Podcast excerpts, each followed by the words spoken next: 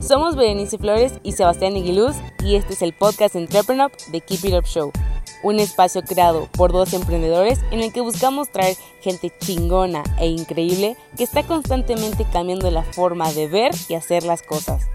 Cada martes, jueves y sábados podrás escuchar un nuevo episodio donde encontrar información clave que te ayude a impulsar tus ideas, tu empresa, pero sobre todo tus sueños. No importa qué te dediques, keep it up. Bienvenidos a un nuevo episodio de The Keep It Up Show. Antes de empezar, si nos estás escuchando por YouTube, ayúdanos con un like, dándole clic a la campanita y suscribiéndote al canal. Y en Spotify, dándonos seguir. Hoy tenemos de invitada a Beritul Flores, fundadora de Tanky Group y presidente de Círculo Creativo México, profesional cuya trayectoria se basa en potencializar la narrativa de las marcas y la creatividad de las personas. Hablaremos con Beritul sobre la evolución de la comunicación de marcas, cómo cuantificar la creatividad y por qué no debes tener miedo a tu creatividad.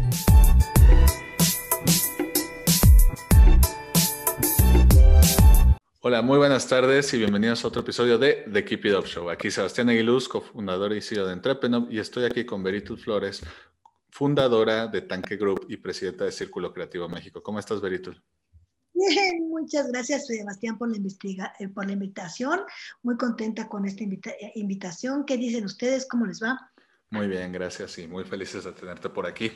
Oye, eh, pues primero que nada, no sé si nos puedes contar un poquito para los que no los conocen, tanto lo que hacen en Tanque Group como lo que hacen en Círculo Creativo. Nosotros somos una empresa dedicada a la creación de ideas, a la, a la creación de la estrategia, enfocadas en comunicación. Se llama narrativa de las marcas todo producto, todo servicio necesita comunicar su marca.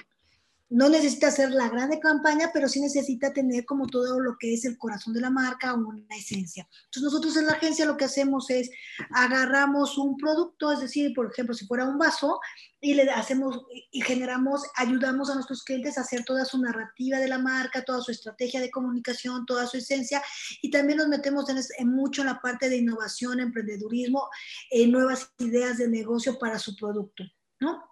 La parte de círculo creativo es ese Círculo Creativo de México, eh, la parte creativo publicitaria, este, al lado de Saúl Vázquez, soy presidenta del Círculo Creativo desde hace dos años, y bueno, lo que hacemos es esta parte de inspirar a todas las nuevas generaciones de jóvenes creativos mexicanos, hacemos este, toda esta labor de comunicación, de inspiración, hacemos un festival anual, y bueno, es la unión de nuestro gremio que es muy importante.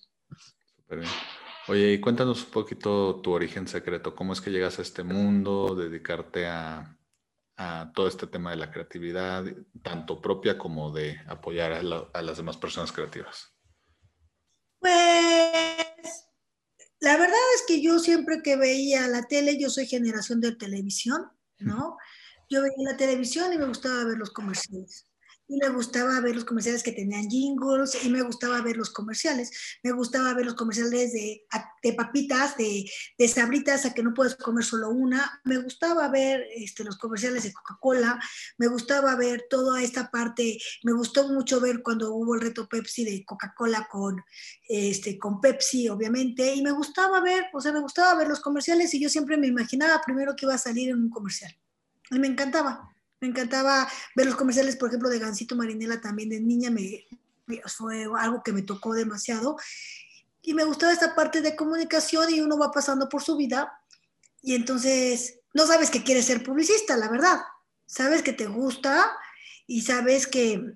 Y luego yo quería ser pintora y quería ser diseñadora de modas y luego que descubrí la mercadotecnia quería estudiar mercadotecnia y luego me gustaba la fotografía y me gustaban los radios y me gustaba la parte de la televisión y me gustaba el cine y me gustaba vender, siempre me ha gustado vender muchas cosas, vengo de familia de empresarios y siempre me ha gustado este, pues todo lo que tiene que ser con negocios y empresas y innovación.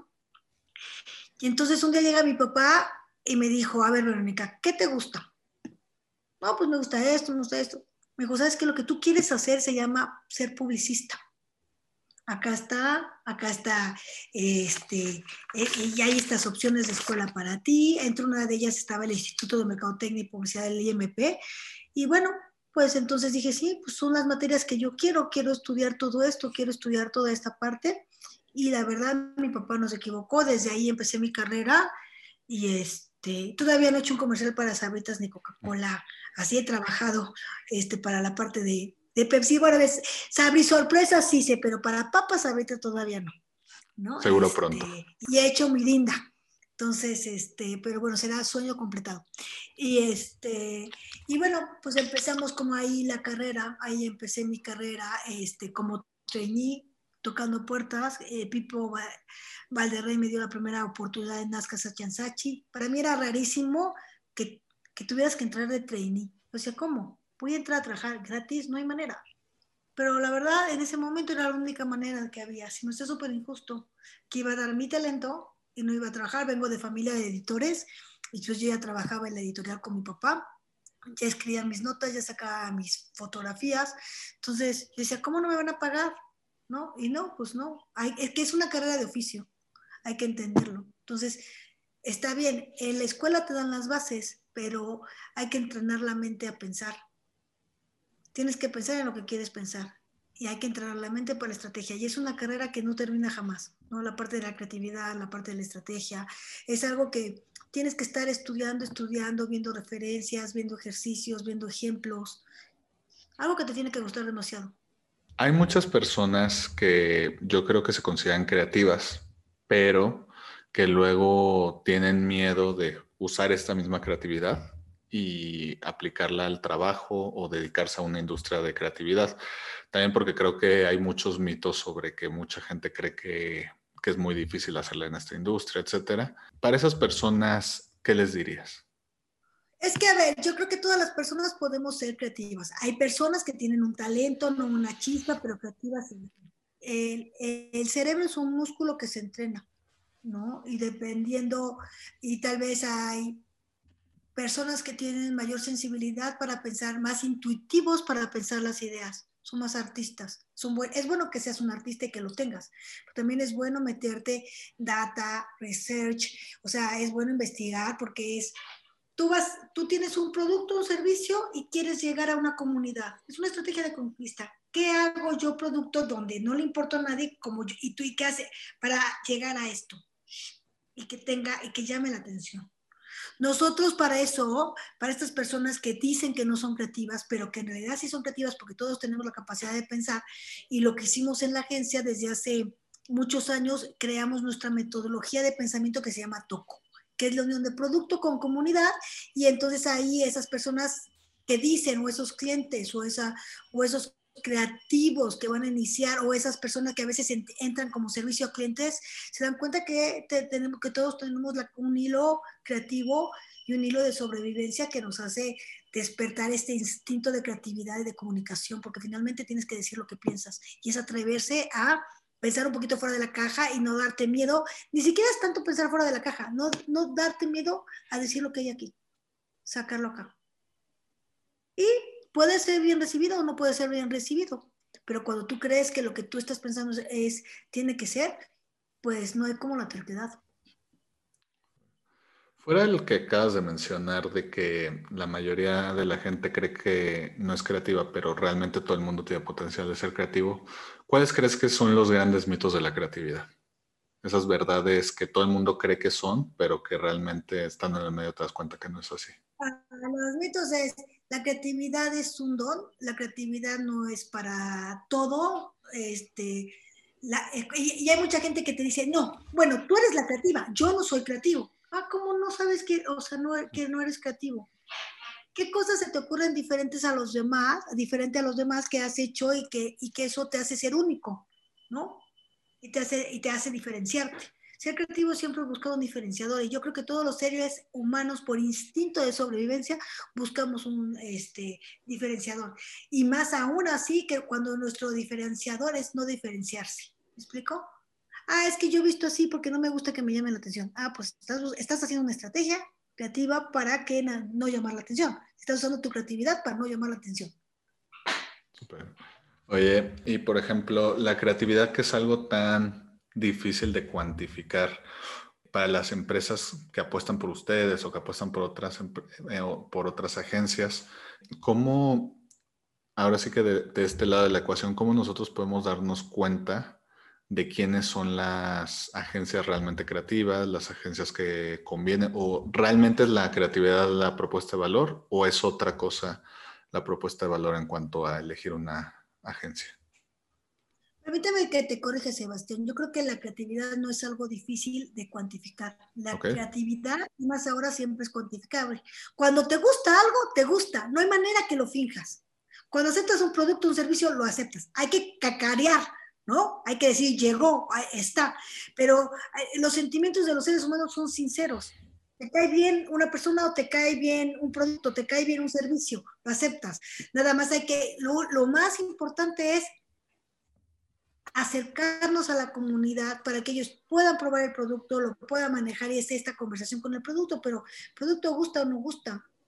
¿Me explicó? Y, y si hicimos este acercamiento, porque lo que nosotros trabajamos en una parte de comunicación es decir, ven y consúmeme, pruébame, este, comparte conmigo, eh, ayúdame, ¿no? Porque hay muchas, o sea, dependiendo del objetivo de negocio o de comunicación, si lo hacemos atinado, no miente, Ahora, podemos hacerlo atinado creativamente, pero el producto no puede dar el ancho. Nosotros podemos hacer una muy buena creatividad para que vengas a ver una película o para que pruebes un producto. Y tal vez cuando lo pruebas viene una decepción. Son cosas diferentes. O al revés, puedes tener la mejor pluma del mundo, pero no está bien comunicada. Nadie sabe que es la mejor pluma del mundo. Es un tema de narrativa, de comunicación. Ahora que tocas ese tema me da curiosidad. Eh, no necesariamente tienen que ser campañas que ustedes hayan estado, pero ¿se te ocurren casos de que dices, el producto no da el ancho, pero es tan buena la campaña que, que se volvió, o sea, que se volvió todo un éxito? Sí, se me ocurren muchísimos casos, por respeto a mis compañeros, no te voy a dar ejemplos, pero sí hay muchísimos muchísimas marcas que son over promise, este, que, este, que la creatividad es excepcional y pues quizá el producto no, pero muchas veces la creatividad es, es por ejemplo, Dove, ahí te voy a dar un ejemplo. Pues Dove era un jabón limpia, sí tiene nutrientes, sí tiene un cuarto de crema, se me hace un hallazgo de David Ogilvy poner que el champú tiene eh, un cuarto de crema, pero todo esto que está haciendo con el tema de la piel, de las mujeres, de las personas, que te aceptes tal y cual eres, pues es una labor social, humanitaria, linda, y entonces el producto cobija una causa y entonces se vuelve diferente porque entonces empatiza tu producto con, la causa y por eso compras el producto, by the way, es bueno pero también hay una, estás generando una empatía que en ese momento se vuelve diferente la parte, o sea, la fidelidad de la marca o el cariño de la marca o la preferencia más bien de la, marca. Oye, por ejemplo, ahora que ya hemos estado hablando de creatividad, de, innovación, de todos estos temas, justamente hemos tenido varias agencias y varios mercadólogos exitosos de invitados y hablan sobre pues, las maravillas que son las redes eh, sociales. Me da curiosidad de tu lado. Eh, ¿Cuál crees que es el rol que tienen los medios de, de, mercadotecnia tradicionales en la era de las redes sociales? Y dos, fuera de que obviamente tiene mucho más alcance la gente con redes sociales, ¿cuáles crees que son las grandes ventajas de esto en cuanto a mercadotecnia?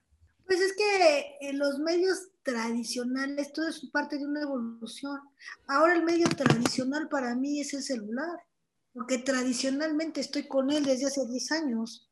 ¿Me explicó? O sea, o sea, en realidad yo aquí veo los comerciales y por acá veo la televisión y por acá escucho el radio.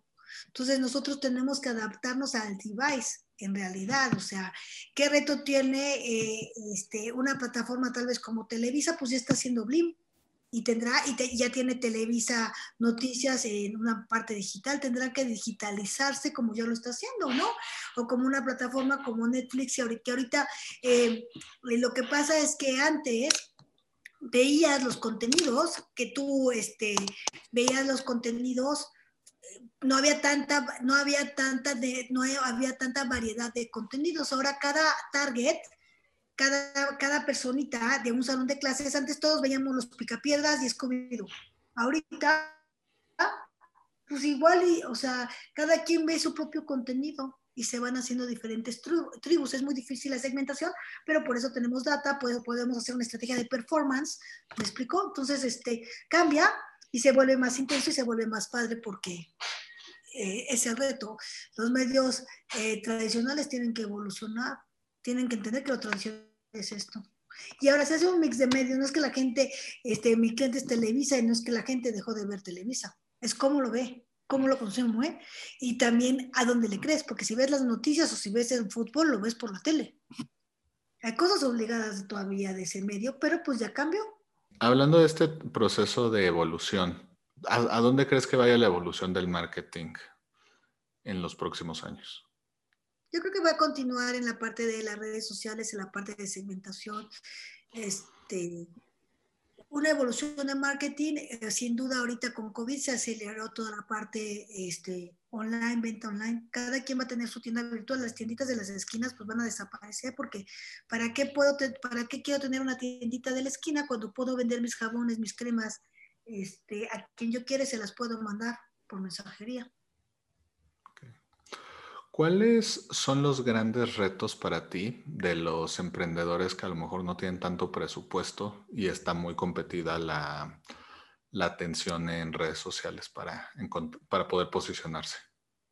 Es que a mí me llama mucho la atención el término de emprendedor. Tú puedes emprender dentro de cualquier empresa que se te dé la gana. ¿Por qué tienes que comenzar en un garage?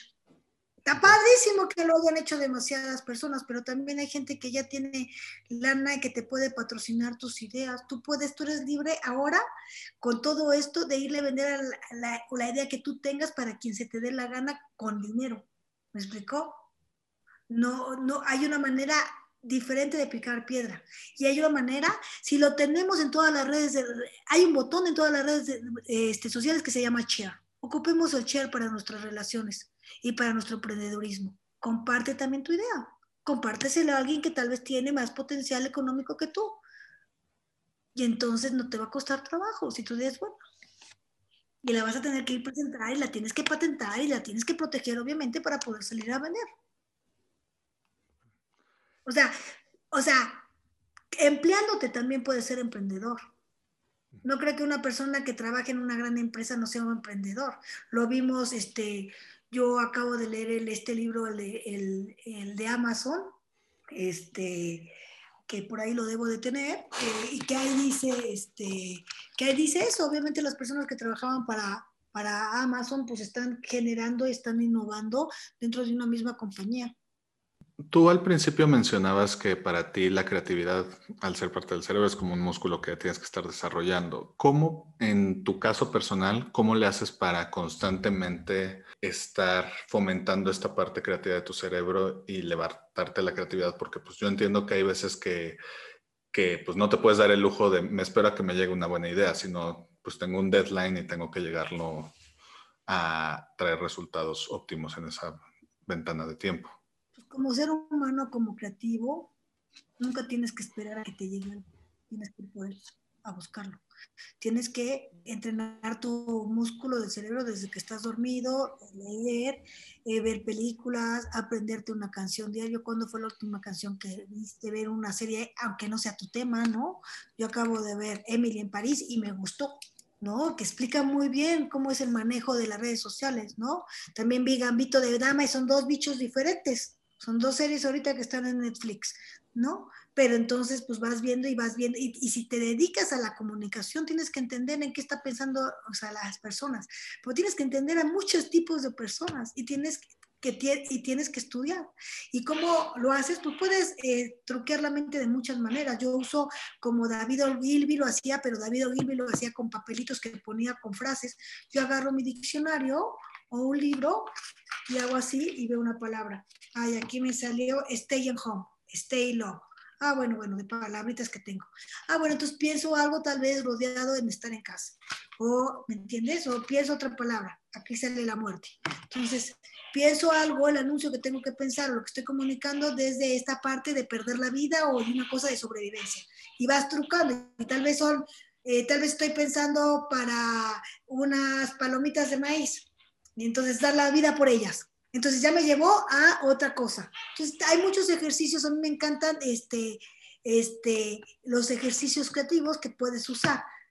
¿Qué estás diciendo y para qué lo estás diciendo? Te vas contestando preguntas y vas truqueando la mente, entonces, y vas cimentando. Me encantó el truco de la libreta que nos acabas de contar y ahorita que mencionaste lo de agarrar inspiración de todos lados, de hecho, hemos tenido varios ponentes que más o menos cuentan lo mismo, que yo estoy de acuerdo de, de pues, normalmente la plática va para innovación, pero yo creo que también va para creatividad, de que si nada más estás buscando soluciones en la industria que tú te dedicas, probablemente vas a darte con las mismas ideas que todo el mundo ya pensó y que justamente muchas veces las mejores ideas vienen de darte cuenta de cosas que funcionan en otros sectores, otras industrias, otras cosas que a lo mejor nunca hubieras pensado que tienen la relación. Y encontrar la forma de conectarlo perfectamente con lo que... Claro, y, tienes que conectar los puntos que no se conectan, eso lo hacen mucho los novelistas, los escritores, ¿no? Y tienes que, ¿no? Para contar historias diferentes, ¿no? Exacto. Oye, para ir terminando, a todos los invitados de The Keep It Up Show les pedimos tres sís y tres no para emprendedores, es decir, tres cosas que un emprendedor debería hacer sí o sí y tres cosas que deben evitar a toda costa. Tres mandamientos y tres pecados capitales. ¿Cuáles serían los tuyos? Tu primer sí es piensa lo que te va a matar. Tu primer sí es vas a crear el vaso de agua, piensa cuál va a ser el vaso siguiente de agua que te puede matar en base a lo que estás pensando y así ya lo tienes previsto. Porque a la guerra hay que llegar de imprevisto, pero siempre previsto. Y piensa cuál va a ser tu siguiente innovación alrededor de esto. Tu primer sí tienes que tener huevos azules para no dudar. Es decir, que una vez que tú ya hayas hecho, ya estés con toda tu idea y acabes de todo tu pivoteo, tu peloteo, como nosotros decimos en publicidad, pues tengas decisiones y argumentos para lanzarte al mercado, ¿no? Y tu otro sí es colaboración sí acepto que venga otra persona a hincharme las pelotas y decirme que esto no vale. Sí acepto escuchar a los demás. Sí acepto compartir mi negocio. Si no lo compartes, no lo creces. O, acepto compartir mi idea. Súper bien. ¿Y los tres nos? Tu, tu primer no es, no puedes decir que no eres creativo, que no puedes hacerlo, o que tú no tienes esa competencia. Trata de tenerla y si no la tienes, búscate a alguien, porque no la tienes tú, pero tú no eres solo. Cuando, cuando ya entiendes que eres colaborativo, eh, que eres la unión de muchas personas, pues ya entiendes que la puedes tener a través de otra persona, ¿no? Y respetar y también ser, este, eh, y aceptar las cosas. Otro no que debes de hacer es, no pienses que el contexto no es importante, siempre piensa en el contexto. O sea, no dejes de hacerle caso al, contexto. Y el otro tercer no, para mí es, pues nunca digas no. No puedo, no lo voy a lograr. No, nunca digas no. Oye, Berito, si alguien quisiera adquirir los servicios de Tanque Group o simplemente enterarse más de lo que hacen en Círculo Creativo México, ¿dónde pueden localizar en redes? Mira, lo pueden encontrar en nuestras redes sociales. Yo soy arroba veritl, este, arroba tanquegroup.com, bueno, pues este, perdón, www.tanquegroup.com, que es la página de Tanque, eh, y círculo creativo de Perfecto. Igual para los que nos están escuchando que quieren seguirlo, Veritl es con B chica y con L al final. Y bueno, oye, te quiero agradecer mucho por el tiempo. Espero te la hayas pasado también como nosotros y como decimos en el programa, keep it up. Chicos, espero habernos sido una mamá regañona. Este, nunca piensen que no pueden hacerlo y sigan sus instintos. Sigan lo que, sigan su pasión. Si te gustó el episodio de hoy, recuerda que puedes escucharnos en Spotify y YouTube y para más herramientas de estos temas, estamos en Instagram y Facebook como arroba entrepreneur. Si quieres seguir a nuestro invitado de hoy, te dejamos en la caja de descripción sus redes sociales y datos de contacto. Gracias por escucharnos y nos vemos en el próximo episodio. Recuerda, keep it up.